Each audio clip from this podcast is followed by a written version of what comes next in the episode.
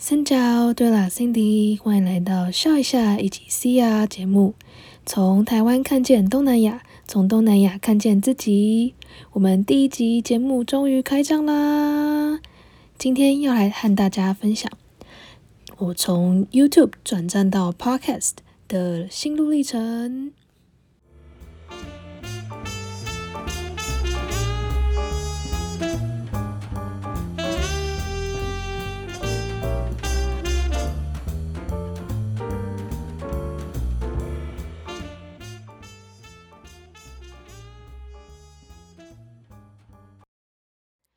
前阵子啊，我记得应该是十月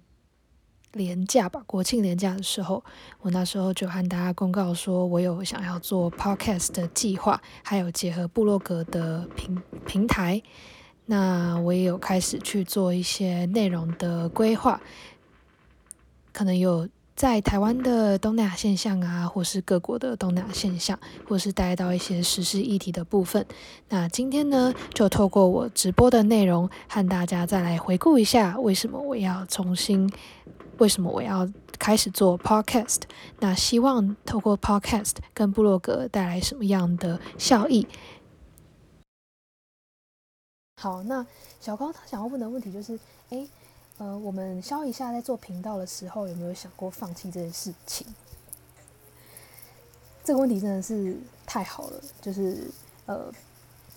我可以很老实的说，就是其实没有，但是在这个过程中有非常多的挫折跟一些迷惘的时间。那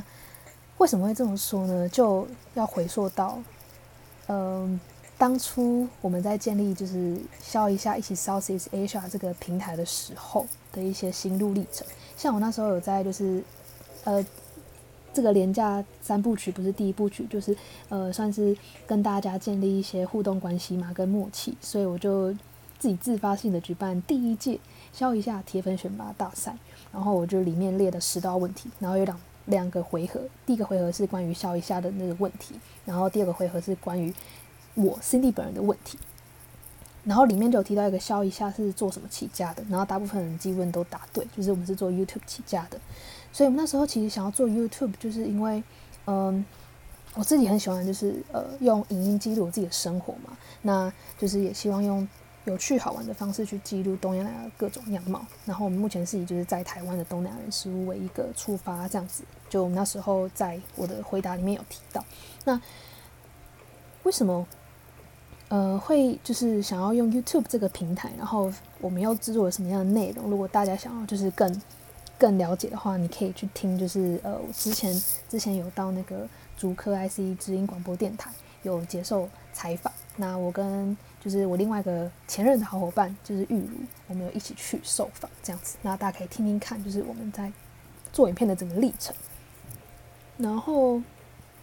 我为什么会觉得挫折呢？其实。就是你会发现，呃，你很努力、很努力的去制作出内容，你也很用心去设计出内容，就是创作者的一些就是心理因素嘛，就是你会希望提供好的内容给就是你的读者们跟你的粉丝们。但的确，就是在这过程中，我们也累积了不错的一些就是回馈，然后我们也累积了一些粉丝数，但是就开始有一些迷失，就会觉得说，哎，我们已经就是成立了。这个频道几个月了，可是为什么呃成长的人数这么慢啊？然后没有什么人追踪啊，或者没有人什么订阅啊，就开始有点被数字绑架。然后，而且我们追踪的粉丝因为不多嘛，然后多半都是在同温层里面，就是大部分追踪你还是就是你的亲人跟朋友，就没有办法去拓及到就是呃。你社群以外，就是你生活实际生活中的社群以外的人，然后那时候我们就会觉得有点挫折，就觉得说，哎，我们好像很努力的去想要让这个世界或者让这个这个社会知道，就是有我们这个团体的存在，可是好像都没有什么人去理睬，或是好像不把我们当一回事这样子。然后我后来就发现，其实我们是缺乏有效的行销，就是我们很创作者就会有一个迷思，就是你很努力很努力的设计内容，可是你不知道怎么去好好的行销曝光你的内容。这样子，所以我就去思考，哎，我应该要怎么样去做一些突破跟转变？那我就跟大家分享一下，就是，呃，在这过程中，我们学校有上一些课，就是教你如何去做一些社群行销啊，或者做一些社会行销。因为行销其实你看它这两个字好像很简单，可是其实行销可以分成很多面向，就是你可以有就是广告行销啊，然后你可以有社群行销，你可以有呃那种呃叫什么整合行销，或者是呃公关行销，就是各种行销真的是很复杂，可是也很好玩这样子。所以我就开始知道这些知识之后，就开始去活用。可是呢？在做 YouTube 还是有一些就是那个挫折的事情，就在于说，因为你是小型创作者，然后你必须要不断大量的创作，然后你才有办法去让 YouTube 的演算法把你的频道推播给其他的就是用户知道，或者是呃推推荐给就是其他的创作者知道，然后他们可能会去订阅你，或是去分享你的内容，但是。这就要说到，就是我们现阶段的状况，就是我们频道是在二零一九年七月二十号成立嘛，到现在二零二二年八月十，哎，应该说二零二零年十月十一号是今天，但其实我们最后一支影片是在二零二零年的八月十九号，就是目前是停更的状态。那我就结算了一下，在这一年多的时间当中，我们总共产出了十五支影片。你有你有你有听到这中间的关键了吗？就是我们产量真的超级无敌霹雳暴低，就是等于说一个月是不到一部的影片，等于说讲好听点就是佛系经营啦。但你会发现，哎，为什么你很努力的想要创造内容，可是你却没有一直去创作呢？这就要就是归结到一些我自己觉得可能是我们自己内部的问题啊，就是其实我们。每一支影片我们都很精心、很精心在企划，就是你们听那个呃广播电台的采访节目，就会你就会感可以感受得出来，就是我们在做每一支影片的时候，其实经过一些就是脑力激荡啊，然后实际去实做啊，然后剪辑啊、后置啊、行销啊什么的，我们都大量去尝试。所以其实对我们来说，我们就是一个重质 不重量的的的的一个结果，然后导致就是我们。太重视我们自己在做的事情，可是你却忘记了，就是可能，呃，你要一直不断的有有固定的、有意识的去评、去更新你的那个频道，你才有办法就让更多人看见你。可是，其实因为我们就是有这个坚持，我们就想要把影片就是很很努力的做出来，所以一部影片其实我们制作成本都非常非常的高。那可能一部影片好一点的话，可能两三四个小时起跳。那如果辛苦一点的话，至少要就是拖到，呃两三天，甚至是一个礼拜。就是我是说从前置哦，前置准备，然后到实际拍摄，然后再到最后的那个剪辑、上架，然后行销，这一连串的事情，就是花费了非常多的时间跟精神。这个隐藏成本真的是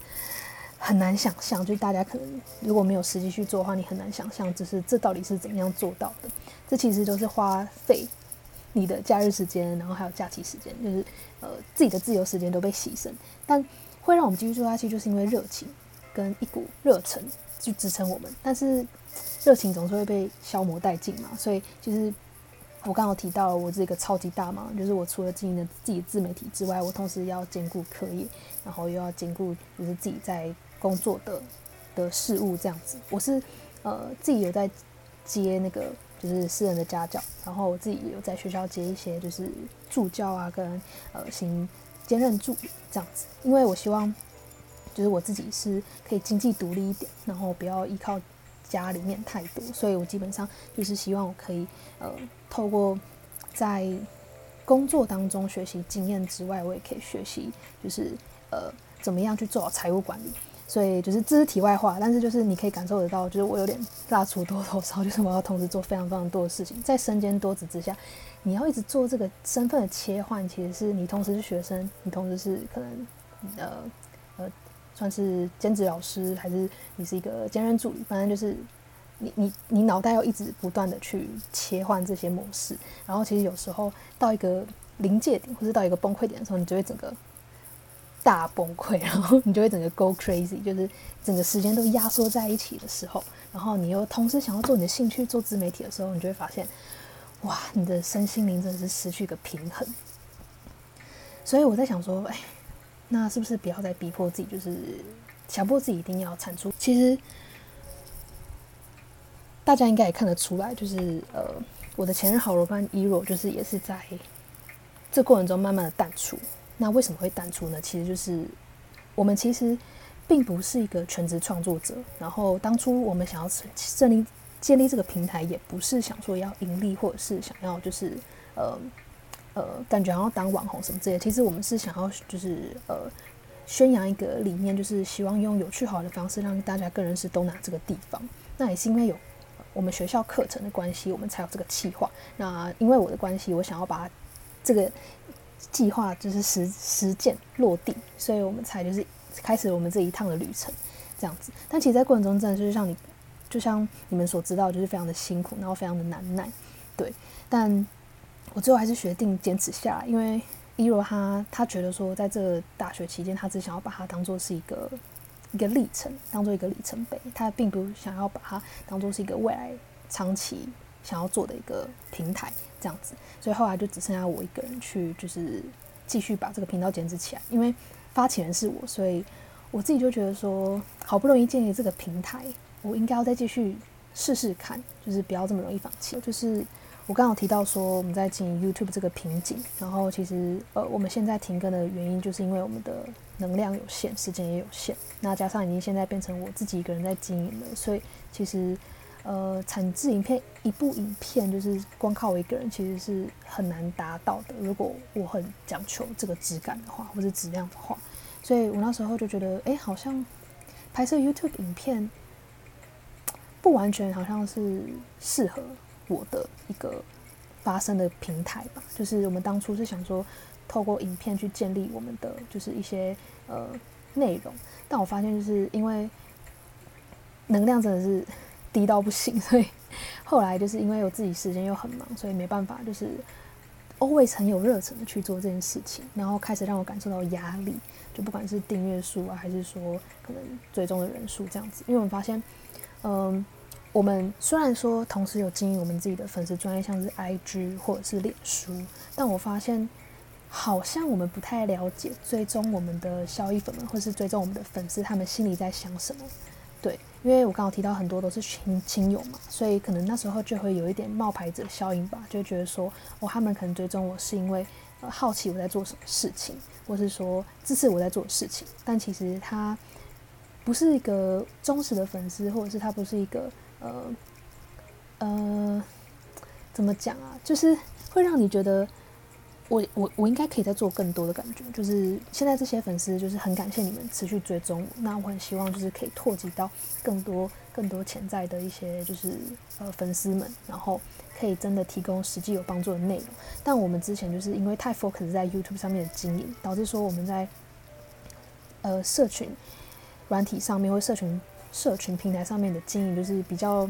佛系吧，就是我们一样有去经营文案，可是那个文案可能就是从自己的角度出发，然后比较少会跟观众有一些互动。那可能就是呃，我我发布了贴文，那我可能就是转贴到现实动态，就这样，然后也不会去问粉丝说，哎，你觉得这些内容不错，或是怎么样怎么样怎么样？当然，你会我我当初一开始有设计一些精选线动跟大家互动，可是会发现感觉就是呃，大家兴趣缺缺，就没有没有想要理你的意思，然后我自己就会觉得哦。怎么好像有点就是不受理睬的感觉，就会觉得有点挫折。但后来我才发现，就是我因为呃开始担任了 YouTube 的创作者之后，我开始去了解了就是呃内容创作者的社群的一些生态。然后我也觉得说，我刚好提到嘛，因为我不想不想要不想要放弃这个平台，或者我不想要放弃辛苦建立跟跟大家就是互动的这个平台消一下，所以我就决定就是持续坚持下去。但我觉得我势必要做转变，因为呃如果你 YouTube 你没有持续在更新，然后你 IG 也没有在更新的话，因为我们当初是因为有 YouTube 发布影片，我们才会在 IG 上面更新。所以 YouTube 没有更新，那等于说你 IG 就不更新吗？那你这样粉丝数会不会就是下降呢？因为粉丝会觉得说啊，你你就是半途而废，或者是你好像没有在持续更新内容，他们就会就是离开你这样子。所以我就不太喜欢看到这样的局面发生。我就会思考说，诶，我应该到底要做怎么样转换，让大家就是更愿意。更愿意去追踪我们，或者更愿意去了解我们在做的事情，所以我就就有了这个坚持，然后就是有了这个想法，我就开始去思考，对，所以持续到坚持续到现在的原因，就是因为就是有你们的支持跟鼓励，像是可能有一些小衣粉们，他们可能会私讯我说，哎，就是谢谢你经营这个账号啊，或者你谢谢你开设这个平台，让我更认识东南亚这这块地方，或者是甚甚至更了解在台湾的东南亚人事物，我真的觉得还蛮感动的，因为我不知道我自己一个小小的力量，或是我一个小小的出发点，能够影响到就是呃。我现就现实生活中没有见过面，或是不会不会有接触交集到的人，他却给我这样子那么暖心的回馈，就让我更坚持，就是要把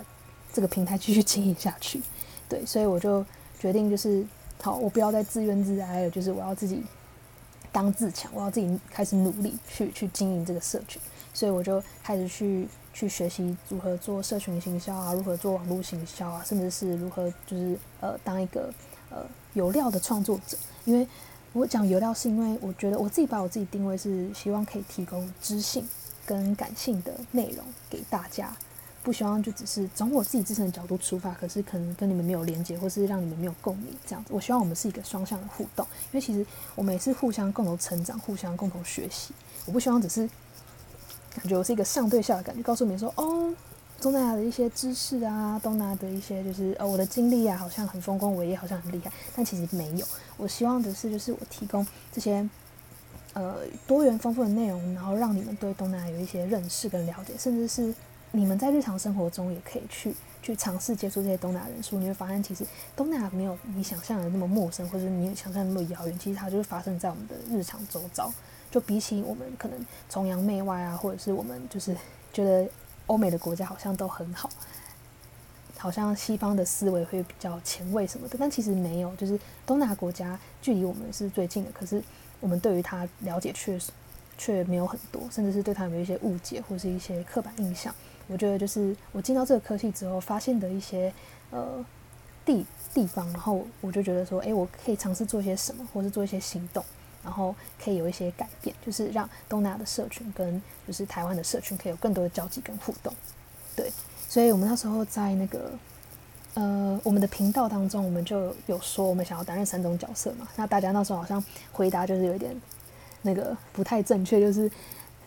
呃我们想要当体验者、中介者跟学习者。那中介者其实就是因为我跟我是新二代嘛，那我是。爸爸来自台湾，妈妈来自越南。那我们希望就是我们当一个中间的桥梁。那我们可以接触就是东南这边的社群，然后同时我是台湾人嘛，所以我可以接触台湾这边的社群。我可以在中间搭一个桥梁，让大家可以有双向的互动。所以其实我在大学期间就是有尝试去参加非常多的那种呃活动，然后让就是呃台湾的社群跟那个东南亚社群可以互相连接。在学校我们就办一些类似像是那种。交流分享会吧，然后让国际学生、东南亚国际学生可以跟台湾学生交流。对，这是我在大学期间尝试做的事情。这样子，好，好像有点扯远了，抱歉，就是话匣子一开又 把自己拉到太远去。好，但回归到一个重点，就是我开始去学习，就是内容创作者的一些，就是呃一些心法跟技法之后，我就开始累积了一些人脉啊，累积了一些机会，甚至是累积了一些资源。然后我就发现，哎，其实就是内容创作不是只有在 YouTube 上面，其实 IG 也可以大有可为。就是不管你是在贴文的设计啊，还是你在现实动态上面的粉丝的互动啊，甚至 IG 直播、IG TV，其实都是一个很好的媒介，可以让你跟你的粉丝距离更加拉近。所以后来我就觉得说，哎，对耶，其实我回顾我自己就是在做的事情，还有就是我在大学所学，我发现就是好像还有更多的内容等待我去发掘，而且。在现在这个平台上，也很少人会用这样的角度、这样的观点去切入。我就觉得，诶，这好像是我的利基点，所以我就开始去做。所以大家就可以发现，我在暑假的期间，从八月吧，七八月之后，我就开始设计了，就是主题系列贴文，像是东南亚小教室啊、东南亚小趣事、跟小短影音等等的。其实就是把，就是我日常在做的事情，把它就是透过转化，或者透过一些不同形式的包装，然后再呈现出来给大家。所以其实你们看到的每一个贴文，然后每一部影片，其实都是从我日常生活中的那个经验去去去截取出来的，然后很多都是。加入我自己的观点进去，我不是就是比如说我分享一个小教室，然后可能就是我直接从网络上找资料，然后我就直接就是复制贴上，没有，就是我有加入我自己的一些小巧思，就是我会设计这些小教室的一些主题，就是我自己感好奇，然后我觉得哎，可能我的读者也会感好奇的，我就开始去查资料，带着好奇去找答案，然后就开始去设计一系列贴文，然后还设计了模板呐，然后还有一些就是那个呃一些小的 icon 啊什么的。就加入一些小巧思，所以就是我通常最后都会有一个就是行动呼吁，就说哎，大家要记得就是按赞，然后留言跟分享哦。但是我发现就是大家还在适应的过程中，所以就是希望呃看完就是这个直播影片的消益粉们，就是也可以就是跟我一起有更多的互动这样子。那 IG 我觉得是一个我现在在做的很开心一件事情之外啊，就是我发现应该说有些人有跟我反映，就是说哎。其实 Cindy 是一个很爱讲话的人，就是你没有发现，就是话匣子一开就讲不完，然后有时候就是不管人家 想不想听，就是你会一直想要讲话这样子，就发现其实我是一个很喜欢讲话的人，我不知道为什么，就是可能上了大学之后，就是呃所思所想太多，然后就觉得说，哎，不跟人家分享，好像就是就是有点有点有点就是那个长。就话有点话有点藏不住的感觉，就是想要跟别人分享，就是我的看法、我的观点什么的。我不是说我是要就是呃去得理不饶人，还是说就是好像显示我好像比较厉害什么的，没有，就只是我觉得哎，好像这些这些东西好像没有人没有人去分享，那是不是可以可以透过透过我的分享，然后让大家大家就是提升对这一方面的兴趣之外，然后也可以就是愿意愿意就是加入我的行列，然后我们一起来就是聊关于东南亚大小事。这样子，所以我就又因为 IG 接触到，就是因为认识创作者嘛，我就认识到了 Podcast，就是音频节目。然后我觉得，哎，好像从声影像转到声音，好像也是一个不错的方式哦。然后我不知道，就是各位小衣服们有觉得，就是我讲话有一种疗愈人心的感觉吗？就我自己 刚刚前面就是跟问分享第二个问题，第一个问题的时候，就是我会习惯去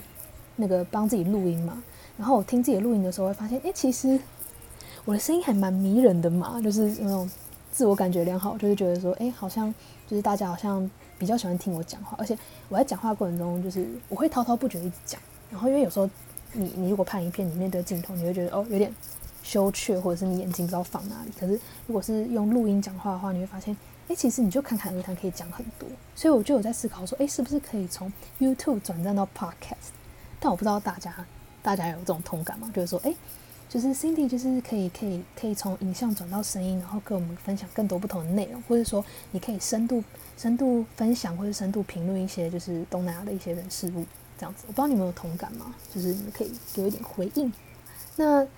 Podcast 这个就是规划嘛，那其实就是我自己就是出头很多，就觉得就是台语讲出头金贼啊，就是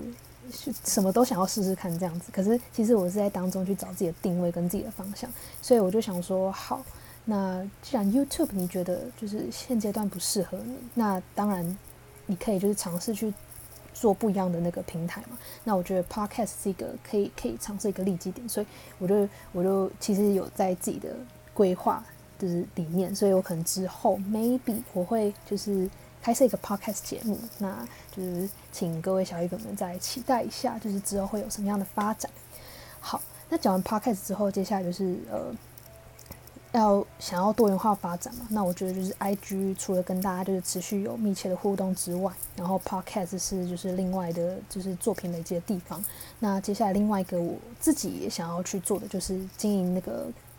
部落格，就是一个官方网站，就是集结可能呃我所有可能在 I G 上面的一些呃内容，比如说我有东南亚小趣事、东南亚小教室跟小短影音。那我会希望就是可以。因为大部分的文案都是比较偏短的内容嘛，可能没有办法去表述太多东西。那其实我因为有朋友的反馈，就是我身边身边都有蛮多很棒的朋友，他都会给我很棒的回馈。他会觉得说：“哎，Cindy，其实你是一个就是很有自己就是呃想法的人，然后你。”就是在分享的内容，其实有一点点绕口，有点文文绉绉，就是好像没有那么平易近人。我那就说啊，会吗？我觉得我分享内容其实口吻都还蛮平易近人的啊。然后我就发现，哎，他这样一讲，我好像觉得好像有煞有其事。就是其实我我想要分享内容更多，可是我怕因为篇幅太多，我就会让别人觉得说哦，好像有点看不太下去的感觉。就是因为大部分 IG 是比较针对视觉化嘛，可能就是看一些图片。图图片、些内容，把它变成是更大篇幅的的的一些就是你的想法在里面，然后你可以加入一些图片什么的，就可以让这个内容变得更丰富、更精彩，就有点像是呃你的内容是可以被再包装，或者说再再创作，就是你可能不是只是你 IG 制造了完一个贴文或者设计一个内容，然后就停止在那边。你反而是可以思考说，诶，我要应该要怎么样再把这些内容再再行销，或者是再再转化，然后变成一个新的内容，甚至是用不一样的形式呈现给大家。对，所以我就觉得，诶，部落格可能是有一个可以发展的一个平台，就是我可以多多一些深度评论啊，深度思考，甚至一些我自己的就是经历，比如说我可能有到可能海外去实习，海外当志工，然后可能就是我对可能呃去去旅游，或是去去可能申请什么资料，我有一些就是想法。我可以把它设计成一个攻略，跟大家分享，这样子，对，这是我目前对于可能接下来这个消一下这个平台的一些规划。但我不知道有没有就是回答到呃那个小高的问题啊，就是他是说做频道有没有想过要放弃？那我不知道现在算不算是放弃的阶段。那其实 YouTube 就是它其实是一个就是以影像为为主的一个就是平台，影音为主的一个平台。那其实，如果我之后如果朝向 podcast 发展的话，其实也可以把我的音声音的作品一样同步上架到那个 YouTube 这个平台，就变成是从你从看的变成用听的这样子。对，其实也是这种形式啊，就是有多个平台可以去曝光，让大家更看到我们这样子。对，因为做 podcast 比做 YouTube 就是时间成本又在降低更多，因为你不用露脸嘛，然后你也。就是不用不用不用不用受到空间的限制，这样子就是你在安静的空间里面，然后就是你有内容，然后你有个麦克风就可以分享，然后制作成本也比较低，就是你在剪辑的时候会比做影像还要再容易许多，这样子，所以这应该是之后的规划，对，就跟各位小衣粉们分享一下。然后如果你们有去听，就是之前在那个主科广播电台的那个访问的话，你会知道，就是因为我们现在算是一个。呃，就是学生的阶段，所以就是其实，在做这个自媒体是当做一个兴趣，但是对我来说，我还愿意持续坚持到现在，是因为我希望可以把我现在在做的事情变得是我未来的可能职业，或是我未来的一个就是呃置业这样子。所以我现在其实是在努力从兼职的这个创作者当中，就是提升变到一个全职创作者。因为我自己的未来的目标就是希望我可以成为一位数位游牧。大家有听过数位游牧吗？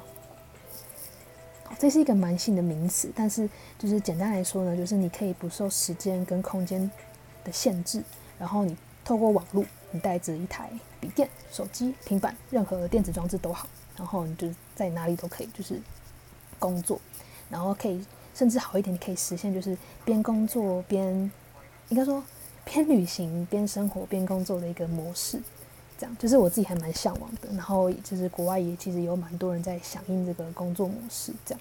对，这是我未来比较想要朝向的一个方向，所以我也还在朝这个路线前进，就是数位游牧嘛，所以